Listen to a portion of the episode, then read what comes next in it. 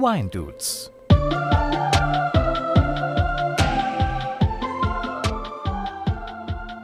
Servus, grüß euch. Schön, dass ihr wieder eingeschaltet habt zu den Wine Dudes. In dieser Folge, wie vor zwei Wochen ja schon mit dem Jens angekündigt, möchte ich mich über ein Manifest unterhalten, da es zu einer Unterhaltung mehr als eine Person bedarf. Begrüße ich den Verfasser dieses Manifests. Hallo, Daniel. Hallo. Daniel, was hast du heute im Glas? Ich habe im Glas Merlot Noblesse 2013 von Weingut Malatinski in Villain in Südungarn. Sehr schön. Ich habe den dritten im Bunde, den dritten Rasa, die Premium-Linie von Sula, und zwar einen Zinfandel 2021. Damit hätte ich dann das Dreiergespann verkostet. Heute auch das erste Mal im Glas.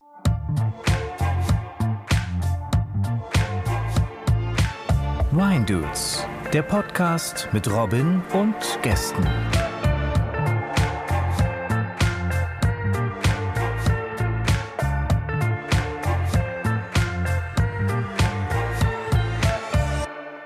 Die aufmerksame Wine Dudes Community wird sich erinnern, dass ich Mitte April in Folge 81 über die Qualitätsweinprüfung den ersten Entwurf dieses Manifests erwähnt hatte und mich teilweise auch recht nah an dessen Wortlaut bewegt habe. Die Weindudes freuen sich sehr, euch nun dieses Manifest präsentieren zu dürfen. Lehnt euch ein paar Minuten zurück und lauscht Daniels Worten. Das Naturweinmanifest von Daniel Daimling. Ein Gespenst geht um in Europa, das Gespenst des Naturweins. Dieses Gespenst erschüttert das Selbstverständnis der konventionellen Weinwelt in seinen Grundfesten. Ein Selbstverständnis, das sich über Jahrzehnte aus der Gewissheit speiste, dass es keine zwei Meinungen darüber gab, wie ein Wein zu schmecken hatte und wie er produziert sein musste. Die unausgesprochenen Hintergrundannahmen darüber, was ein guter Wein sei, waren apodiktisch und sakrosankt. Bis der Naturwein die Weltbühne betrat, ruchlos Gewissheiten über den Haufen warf, Regeln für ungültig erklärte und alles durcheinander brachte. Seit dem Erscheinen des Gespenstes zerfällt die Weinbranche in zwei Welten. Die klassische Weinwelt und die Welt der Naturweine. Beide Welten haben eine eigene Ideologie, eigene Vorstellungen, Metaphern und Regeln. Sie haben eine unterschiedliche Vorstellung davon, was das innerste Wesen des Weines ist oder sein sollte und stehen sich unversöhnlich gegenüber.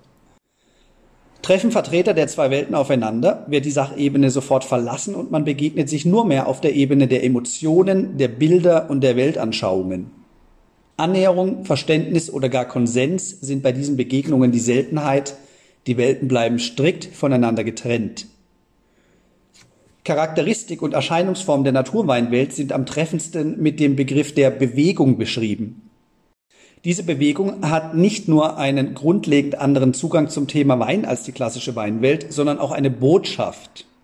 Die Botschaft lautet, dass der größte Teil der gängigen kulturellen Interventionen während der Weinbereitung vollkommen überflüssig ist und dem Wein einen Teil seiner Seele raubt. Die Interventionen fügen dem Wein entweder etwas hinzu, in Klammern Hefe, Hefenährstoffe, Zucker, Schönungsmittel, Schwefel, oder sie entziehen ihm etwas, in Klammern Durchklärung, Filtration und Schönungsmittel zum Ausfällen. Die Naturweinphilosophie hingegen lautet Low or No Intervention. Dem Wein nichts hinzufügen und ihm nichts wegnehmen. Deshalb ist der Begriff der Weinwerdung im Gegensatz zur durch Eingriffe geprägten Weinbereitung für Naturwein treffender. Der Naturwein entscheidet, wer er wird, nicht der Winzer. Das macht der klassischen Weinwelt Angst. Sie hat Angst vor Kontrollverlust. Generationen von Winzern haben doch gelernt, dass ein Wein geschönt, geklärt und geschwefelt werden muss, damit er genießbar ist. Mit einer Mischung aus Argwohn und Verachtung beobachten die konventionellen Winzer die neue Naturweinwelt. In Anführungszeichen, jetzt haben wir 50 Jahre lang geforscht, unzählige Verfahren und Mittel entwickelt, um den Wein besser zu machen und jetzt soll das alles plötzlich obsolet sein, fragen Sie? Das kann nicht sein, das darf nicht sein. Und weil das nicht sein darf, wird der Naturwein von den Gralshütern des guten Weingeschmacks abgestraft. Bei der amtlichen Qualitätsweinprüfung fällt er durch, weil er trüb, unharmonisch oder sortenuntypisch sei. Erteilung der staatlichen Prüfnummer abgelehnt. Der Naturwein wird zum Landwein herabgestuft und muss seine Herkunft verleugnen, da bei Landweinen keine Lagennamen verwendet werden dürfen. In den Augen der Qualitätsweinprüfer ist der Naturwein ein minderwertiges Produkt. Er darf nicht von hoher Qualität und Güte sein, sonst wäre alles, was wir über Wein gelernt haben, hinfällig. Sortenuntypisch. Ein konventioneller Winzer düngt seine Weinberge mit synthetischen Düngern, setzt dem Traubenmost Reinzuchthäfen und Hefenährstoffe zu, vergärt ihn temperaturgesteuert, schönt den Wein mit Gelatine, Hausenblase und Bentonit, filtriert ihn zweimal, schwefelt ihn abschließend und die Qualitätsweinprüfer rufen entzückt, das ist sortentypisch. Ein biodynamischer Naturweinerzeuger düngt seine Weinberge organisch, presst die Trauben, lässt den Most ohne einen Eingriff zu Wein vergehren und die Qualitätsweinprüfer raunen, das ist nicht sortentypisch. Aber kann ein Wein, dem nichts hinzugefügt und nichts weggenommen wurde, tatsächlich sortenuntypisch sein? Wie kann vergorener Saft aus Rieslingtrauben, bei dem nicht interveniert wurde, nicht nach Riesling schmecken? Weniger kennt die Antwort. In Anführungszeichen, natürlicher Geschmack ist mittlerweile unbekannter Geschmack. Zitat Ende. Das ist der blinde Fleck der Qualitätsweinprüfung. Bei einem mit Reinzuchthäfen vergorenen, geschönten, filtrierten, geschwefelten Wein schmeckt man nicht die Sortentypizität, wie fälschlicherweise angenommen wird, sondern die kulturelle Intervention, besser gesagt die Typizität der kulturellen Intervention.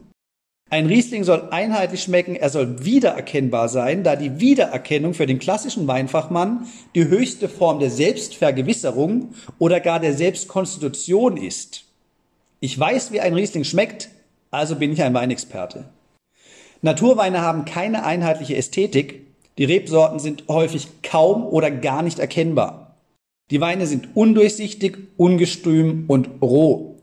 Sie pfeifen auf Wiedererkennbarkeit, auf Bilder und Vorstellungen, auf Gefälligkeit.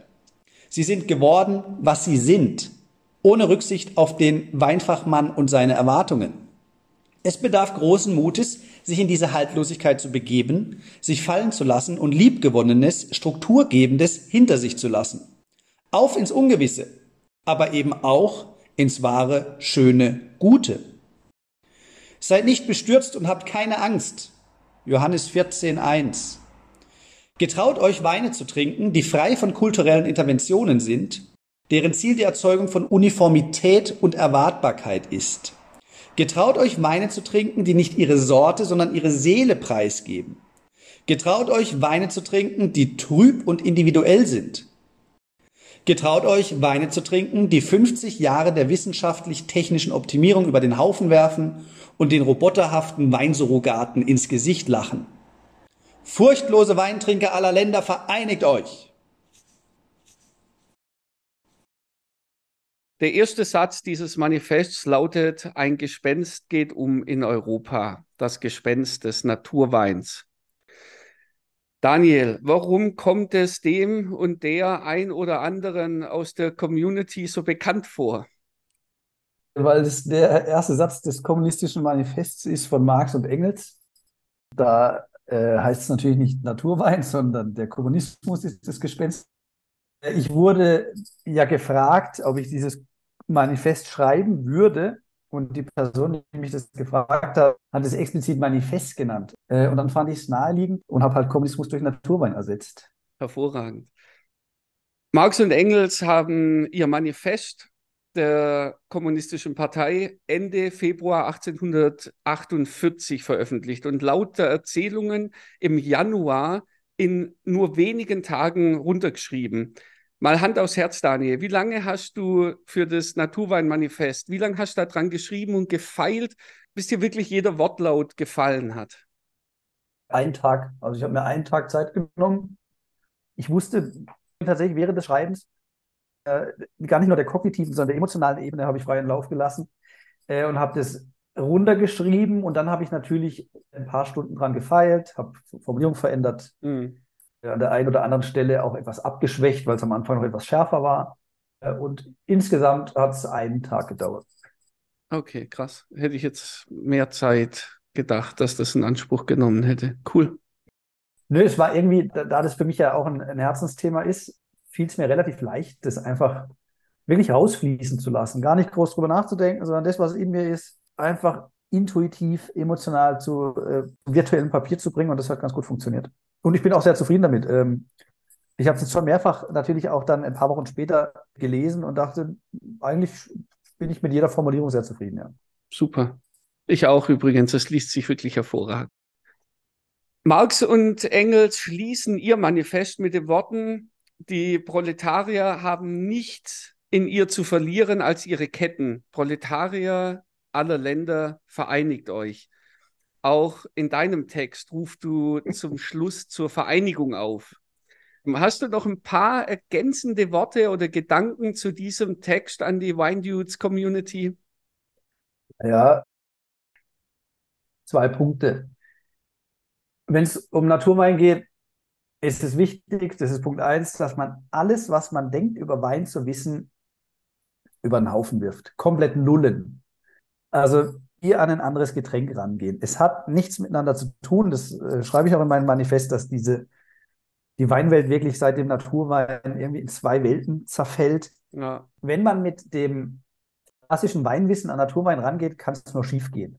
Mhm. Da riechen die Leute irgendwelche Fehltöne und, und weil es trüb ist, sagen sie dann schon automatisch, es sei oxidiert, nur weil es äh, trüb ist. Und also, wenn man mit den klassischen Maßstäben rangeht, funktioniert Naturwein nicht. Deswegen, Naturwein funktioniert nur, wenn man komplett alles nullt, was man über Wein zu wissen glaubt bei mir war es auch so. Ich, es war jetzt nicht so, dass ich den ersten Naturwein dann, ähm, also gut, ich, ich, hatte verschiedene Naturweinerlebnisse am Anfang, aber eines davon war, dass äh, befreundete Winzer, auch aus äh, der Region Wilein in Südungarn, kamen von einer Steiermark-Reise zurück und hatten, damals kannte ich die Winzer noch nicht, von den ganzen wichtigen Naturweinwinzern aus der Steiermark Sauvignon Blancs mitgebracht. Also mhm. alles Orange-Weine. Ja. Vom Muster, vom äh, Taus, vom Werlitsch und so weiter, you name it ich, ich mag Sauvignon Blanc nicht sonderlich und war dann eigentlich in gewisser Weise positiv überrascht, dass ich die ganzen äh, Dinger probiert habe und dachte, ja, da schmeckt man den Sauvignon Blanc ja gar nicht raus. Und hatte damals noch so das klassische Wein-Mindset und habe dann zu den anwesenden Winzern gesagt, es ist ja alles schön und gut, aber man schmeckt die Rebsorte ja gar nicht. Was in dem Fall mir zugute kommt, weil ich Sauvignon Blanc nicht mag. Ja. Aber habe gesagt, ja, da schmecke ich ja die Rebsorte gar nicht. Und dann sagte einer der Anwesenden, ich glaube, es war Horst Hummel, sagte, ja, aber vielleicht geht es darum ja gar nicht. Mhm. Und dieser Satz, da hat so geklickt in meinem Kopf, dass ich dachte, wieso denke ich eigentlich, seit ich mich mit Wein befasse, dass das höchste der Gefühle ist, die Rebsorte rauszuriechen. Und je länger, also dieses Gespräch war 2015, glaube ich, und je länger das her ist, desto klarer wird es mir, dass diese Obsession, Rebsorten rausriechen und schmecken zu wollen, nichts anderes ist als Angst es geht darum, dass man sich irgendwie, man braucht irgendwie Kontrolle über das Thema, man möchte sich selbst sagen, man ist irgendwie Experte und Kenner und dann sagt man, ich möchte die Rebsorte rausriechen können. Und wenn man das dann kann, dann ist es die Selbstbestätigung, das schreibe ich ja auch in meinem Manifest, ja. ich habe Ahnung von Wein. Das Problem ist, das ist zwar ein ganz nettes Spiel, aber das ist nicht, worum es bei Wein geht. Es ist nicht relevant, die Rebsorte rauszuschmecken und rauszuriechen oder die kulturelle Intervention, wie ich es im Manifest schreibe, aber lange Zeit dachte ich, darum würde es gehen. Und dieses Erlebnis, das hat sich so eingebrannt, äh, der, der, der, der dieser wirklich puristische, klare Satz, ja, vielleicht geht es doch bei Wein gar nicht, ist, glaube ich, der Schlüssel zu der ganzen Geschichte. Es geht nicht darum, die Rebsorte rauszuschmecken und zu riechen. Das ist so ein Selbstzweck irgendwie, um sich und anderen zu beweisen, dass man sich vermeintlich mit Wein auskennt. Aber wenn ich recht habe, schmeckt man ja, wie gesagt, nicht die Rebsorte, sondern man schmeckt das Eingreifen, also die kulturelle Intervention. Und äh, also wenn ich jetzt denke, dass das lange Zeit für mich der Inhalt des Weintrinkens war oder das Ziel oder was auch immer, kann ich heute nur noch mit dem Kopf darüber schütteln, äh, äh weil ich denke, was, was soll das? Wie, also äh, es geht um Ästhetik, es geht um, um, um und das möchte ich nicht so esoterisch aber Ästhetik aber natürlich auch ähm, in einer anderen Interpretation. Ja, also ja, also ein klassischer Wein hat ja auch seine eigene Ästhetik. Ja. Aber das ist eben nicht, das ist nicht das Ende der Fahnenstange, sondern das ist eine Form der, der Weinästhetik. Aber wenn Aber ich da, halt darf ich da, und das ist halt diese Naturweingeschichte. Da, darf ich da kurz einhaken, weil ich habe jetzt schon öfters, ja. egal ob es mit der Antonia gewesen ist oder mit dem Memo, die sagen, es ist doch, und ich meine, ich kokettiere ja auch da damit, schon berufsbedingt habe ich da lange Zeit damit kokettiert. Es ist ja schon schön, dass man Bilder erzeugen kann, eben durch diese ganzen blumigen Aussprüche, sage ich mal, die ein Riesling hat immer das und das und Sauvignon Blanc immer dieses und jenes. Was glaubst denn du, können wir Naturweinliebhaber mehr Bilder bessere Bilder, andere Bilder, gar keine Bilder erzeugen oder ist das Game sowieso nicht, äh, nicht wirklich relevant? Also für Leute, die, die jetzt sich mit Wein das erste Mal beschäftigen, irgendwie muss man die ja greifen können. Mhm.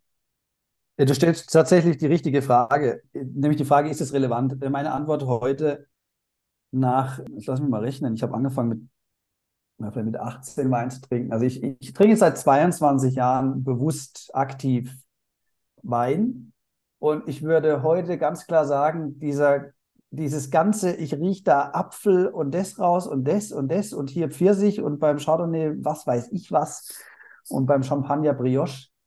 Ich halte das, das kann ich in, ganz in, in voller Klarheit sagen, ich halte das alles für einen riesen Schwachsinn mittlerweile. Okay. Dieses Gerüche, Aromen da rausriechen von, wie ich es gerade gesagt habe, über was weiß ich was, Ananas und weiß der Herr. Und dann, und die Rebsorte, die riecht nach dem und dem. Ich halte das alles für einen riesigen Schwachsinn. Ich halte das alles für einen dummen Selbstzweck, mit dem sich die Leute gegenseitig die ganze Zeit versichern, wie gut sie sich mit Wein auskennen, mhm. was aber auch keine Sau interessiert. Doch, also und, für uns war das ja auch mega wichtig. Gehen wir nochmal zurück zu, in unser Studium. Also weißt du, wie man sich da gegenseitig genau, als wir, als wir äh, Kinder äh, plötzlich die, ja klar schon, aber wie auch uns die Eier genau. plötzlich noch ein bisschen dicker geworden sind, wenn der, der dritte Wein auch noch richtig hattest. Genau. In meinem Wein-Kindheitsstadium war das total wichtig. Ja. Und dann bin ich erwachsen geworden. Ja, okay. Also jetzt, was das Weintrinken angeht. Also die, wie gesagt, 22 Jahre jetzt. Und ja, also ich bin ja, du weißt ja, dass ich auch nicht um Provokationen verlegen bin. Ich würde jedem, der, der das noch für relevant hält, dass er die Rebsorte rausriecht und irgendwelche komischen Früchte, attestieren, dass er äh, nicht aus dem Kindheitsstadium herauskommt. Ja.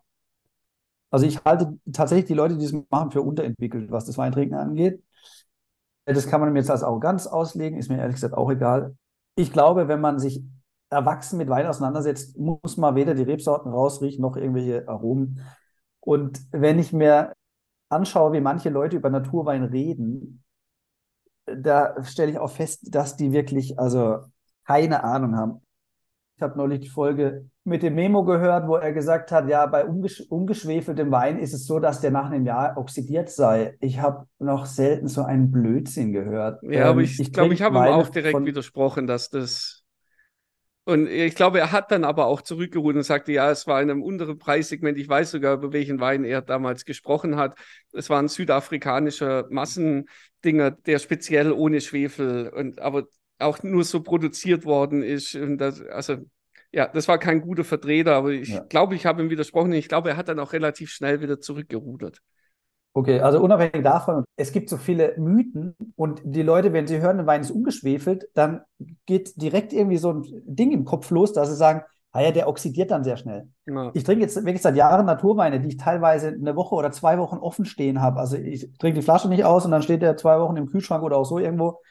Ich trinke den nach ein, zwei Wochen und der ist nicht oxidierter als ein geschwefelter Wein. Es ist Unsinn. Das, was ja. den Wein haltbar macht, ist nicht Schwefel, also nicht nur, sondern das können Tannine sein, das, das kann der, der Alkohol sein, das kann Restzucker sein, das kann alles Mögliche sein.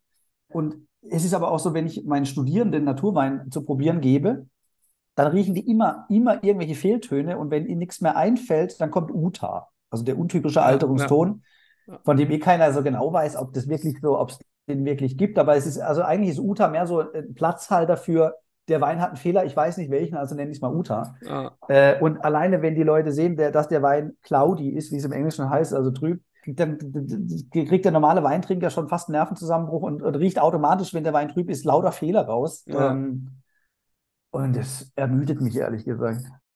Ja, kann ich, kann ich nachvollziehen, aber den Kampf, den müssen wir offensichtlich ausfechten jetzt haben wir doch ein bisschen, ein bisschen mehr gesprochen. Ich glaube, du hattest zwei Punkte angekündigt. Jetzt weiß ich nicht genau, Ach, haben genau. wir schon beide Punkte ja. oder fehlt der zweite noch? Der zweite fehlt. Der erste Punkt ist, alles nullen, was man über Wein weiß. Ja. Und man muss ohne jegliche Vorbehalte und ohne jegliches Vorwissen quasi an den Naturwein rangehen, dann kann es funktionieren. Ja. Das zweite ist, und darüber haben wir jetzt eigentlich auch schon ein bisschen gesprochen, sich auf den Naturwein einzulassen, und das schreibe ich auch im Manifest, und das meine ich ernst, erfordert in gewisser Weise Mut, weil du alles, was du eben dir angeeignet hast und denkst über Wein zu wissen, diese, die, auch dieser ganze Rahmen, dass man sich dran festhält, ich rieche einen Riesling raus und das und das und das, man muss das alles verlassen. Also es erfordert schon ein gewisses Rückgrat und einen gewissen Mut zu sagen, alles, was ich über Wein wusste, ist eigentlich in, ist in diesem Feld völlige Makulatur. Äh, nichts gilt von dem, was ich über Wein weiß. Und ich muss mich darauf einlassen zu sagen, ich werde keine Rebsorte mehr rausschmecken, ich werde kein Anbaugebiet mehr rausschmecken. Ich werde die Dinge, die, an denen ich mich bis, bisher festgehalten habe, an denen kann ich mich nicht mehr festhalten. Ja. Was es im Naturweinbereich auch gibt, ist, dass Jahrgänge verschnitten werden. Das macht im konventionellen oder im klassischen Bereich fast niemand. Dass die Weine eben ungeschwefelt sind, dass sie, äh, dass sie oft sehr trüb sind, dass sie nicht der klassischen Stilistik entsprechen oder der klassischen Ästhetik. Und das ist so dieser zweite Punkt, also Punkt eins, alles Nullen, was man über Wein weiß. Punkt zwei, äh, das Rückgrat haben, sich quasi darauf einzulassen, dass nichts mehr gilt. Ja. Und dass man einfach nur den Wein trinkt, ohne zu, ohne zu, also eben, es ist egal, welche Rebsorte da drin ist. Es ist auch egal, wo der Wein herkommt. Das ist übrigens im Naturweinbereich ein interessantes Phänomen. Wenn du in der klassischen Weinwelt unterwegs bist und hast ein Weingut in Ungarn und äh, gehst nach Frankreich und versuchst als Ungar in Frankreich Wein zu verkaufen, da sagt dir jeder französische Weinhändler, sagt, ungarischen Wein in Frankreich, wie soll das denn gehen? In der Naturweinwelt, und das ist jetzt also ein, ein realer Fall, Winzer, den wir beide kennen aus Ungarn, der mittlerweile eigentlich noch Naturwein macht, war in Frankreich, hat sich mit ein paar Naturwein-Dudes da getroffen und die haben gesagt, geil, geiles Zeug, was du da machst, nehmen wir als Programm, verkaufen jetzt ungarischen Naturwein in Frankreich. Das heißt, die Herkunft spielt bei Naturwein überhaupt keine Rolle. Mhm. Es, da gibt es dieses, ich trinke Frankreich, ich trinke Italien, bla bla bla. Es spielt keine Rolle, ob der Wein aus Tschechien kommt, aus der Slowakei, aus Slowenien, aus Kroatien, aus Serbien, aus Ungarn es ist in der Naturweinwelt völlig egal. Es geht darum, wie ist die Ästhetik des Winzers, des, des Weines oder eben ja. des Winzers. Schmeckt mir das oder nicht? Ja. Egal, wo der Wein herkommt, egal, was das für Rebsorten sind. Es geht nur um die Stilistik des Weins.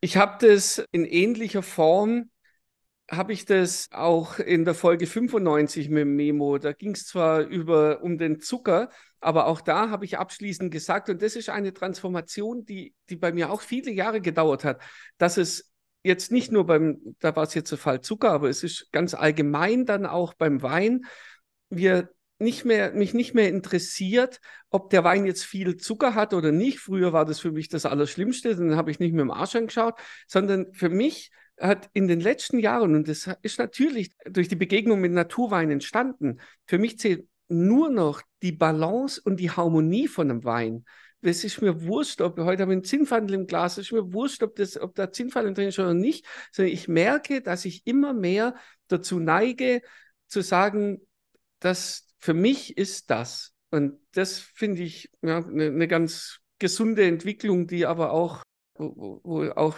viele Flaschen auf dem Weg getrunken werden mussten und verstanden werden mussten.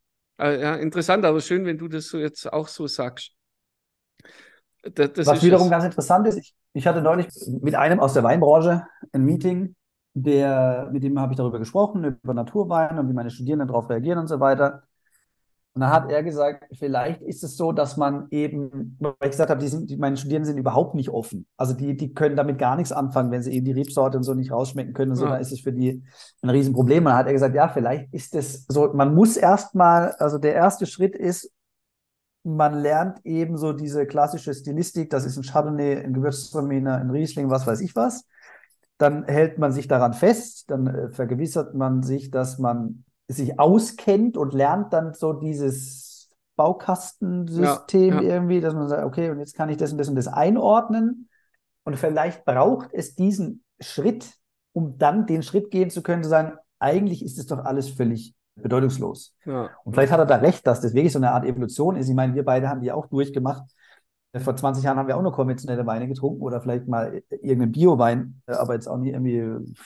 Also, dass wir seit einigen Jahren jetzt gemeinsam diesen Weg gehen, das war ja auch schon eine Entwicklung einfach, die stattgefunden hat. Definitiv. Und wir Weindudes laden die komplette Community dazu ein, diesen Weg mit uns zu gehen. Ich würde da noch mal einen kleinen Callback auf Folge 93 verweisen, Low Intervention Winzer im Porträt. Da habe ich mit dem Uli, äh, da könnt ihr euch ein paar Videos mit uns zusammen anschauen. Das ist vielleicht der erste Schritt in die für uns richtige Richtung. Ist ja schon ein emotionales Thema und dieses Manifest ist ja auch alles andere als sachlich. Also ein Ja. Manifest muss ja immer auch nicht sachlich sein, sondern darf ja durch, durchaus emotional sein. Je länger ich darüber nachdenke und je älter ich werde, desto mehr lerne ich, wie viel dieses ganze Thema mit Angst und eben auch Angst vor Kontrollverlust zu tun hat. Mhm. Wenn man sich die Frage stellt, warum Weinberge bei uns so aussehen, wie sie aussehen, also alles total akkurat, Golfrasen, was weiß ich was, das hat ja überhaupt keine inhaltlichen Gründe, sondern da geht es nur um die, um die Erscheinung und um das, dass es schön auf, aufgeräumt aussieht, aber das, das dient keinem Zweck, dass die Weinberge so aufgeräumt aussehen, sondern das ist dann eher so, was denkt der Nachbar darüber, wenn bei mir das Gras ein bisschen höher wächst Ja. und so und so und so. Das hat viel mit Kontrolle zu tun, mit Angst eben vor Kontrollverlust, Angst vor Unordnung und so weiter. Und das, was sich da im Weinberg zeigt, weil natürlich viele Naturweinwinzer Weinberge haben, die sehen aus wie Kraut und Rüben, wo immer, ich kenne die Geschichten zur Genüge, alle Winzer, Naturweinwinzer, deren Weinberge etwas wilder aussehen, erzählen immer das Gleiche, nämlich, dass sie alle angefeindet werden von ihren Nachbarn, dann, wie sieht es bei dir aus? Und da breiten Ja. sich die Krankheiten aus, was dann auch schon wieder so ein Bild im Kopf ist, wenn da das Gras ein bisschen höher ist und die Reben äh, nicht so Ja. aufgeräumt aussehen, dann assoziieren das die Menschen, die anal fixierten Neurotiker, assoziieren das immer sofort mit da Krankheit oder irgend Ja, sowas. ja. Äh, das gleiche im Keller, diese gekercherten Keller, in denen nichts mehr lebendig ist, das hat auch keinen, das hat auch keinen wirklich tieferen Zweck, sondern da geht es nur um, um, um die Neurosen. Absolut. Und ich finde es super. Ich weiß, dass du die Folge mit dem Uli über die Low Intervention Winzer im Porträt noch nicht gehört hast. Aber der Uli sagt es im O-Ton. Der Uli war, der hat zum ersten Mal die Videos gesehen, zum ersten Mal ein, von einem Naturwinzer, von einem Naturweinwinzer, ein Weinberg. Der hat gesagt, boah, Robin, echt, ich bin total platt. Sowas, sowas gibt's bei uns hier gar nicht. Sowas habe ich noch nie gesehen. Und dann gibt es eine Kameraeinstellung, wo es runtergeht in, in den Keller. Und dann sagt er, und dann unten im Keller, das kannst du dir hier gar nicht vorstellen. Und dann hat er gesagt, deswegen äh, musste ich gerade lachen, ja gut, wenn der oben seine Weinberge so ähm, pflegt oder so äh, hinstellt, dann wird er nicht der Kerche in der Hand nehmen und äh, unten sein, sein Keller kerchern. Äh, deswegen, da muss ich gerade dran denken. Das Genau. waren, ja, das, wenn du das das erste Mal siehst, da bist du, da bist du völlig, völlig geplättet. Ja, Schön, jetzt ja. weiß ich auch, dass der Uli äh, in, in Schwaben wohnt und ich sage dir, dass das in Schwaben nochmal ausgeprägter ist als in anderen Bereichen, weil die Schwaben haben die Kehrwoche erfunden. Da geht es wirklich darum, dass alles muss penibel sauber sein. Äh, und deswegen sehen die Weinberge hier auch aus, als würde jeden Tag Kehrwoche gemacht werden in den Weinbergen. Ja, Und da merkst du diese Zwanghaftigkeit und eben auch Ja. im Keller. Und damit bringt man, wenn man eben in jedem Keller würden äh, Schimmelpilze wachsen, die einfach auch durch die, das, was im, im Keller passiert und während der Gärung tritt CO2 und auch Alkohol aus und so weiter. Du würdest diese Pilze äh, aufgrund des, des, der Atmosphäre im Keller einfach kriegen, wenn du sie nicht wegkercherst. Und es gibt halt Winzer, die lassen die einfach. Die gehören halt zum Kellerterror dazu. Und der, der Punkt ist, und jetzt komme ich äh, nochmal zurück auf den, auf den Wein, auch wenn der Wein eben trüb ist und solche Dinge. Und die Leute haben dann so Berührungsängste, au, aber das irgendwie, äh, ich bin es doch gewöhnt, das muss alles sehr klar sein und geschwefelt und sauber und keine Partikel im Glas und so weiter. Ja. Das hat sehr viel mehr mit unserer äh, Psyche und unserem Zeitgeist und bestimmten Neurosen zu tun, als mit dem Wein. Und das möchte ich auch nochmal, das meine ich wirklich ernst. Das ist gar nicht irgendwie ironisch gemeint oder lustig, sondern ich glaube, wir müssen uns mal klar machen, dass wir in vielen Bereichen total zwanghaft sind und es muss nicht immer alles sauber und aufgeräumt sein. Der Wein darf auch lebendig sein, der darf auch trüb sein, der Weinberg darf auch wild aussehen. Und dafür, auch dafür braucht es einen gewissen Mut zu sagen, das darf so sein und es ist gut so und es muss nicht alles eben zwanghaft, sauber, klar, klinisch rein, tot sein. Amen, Bruder, Amen.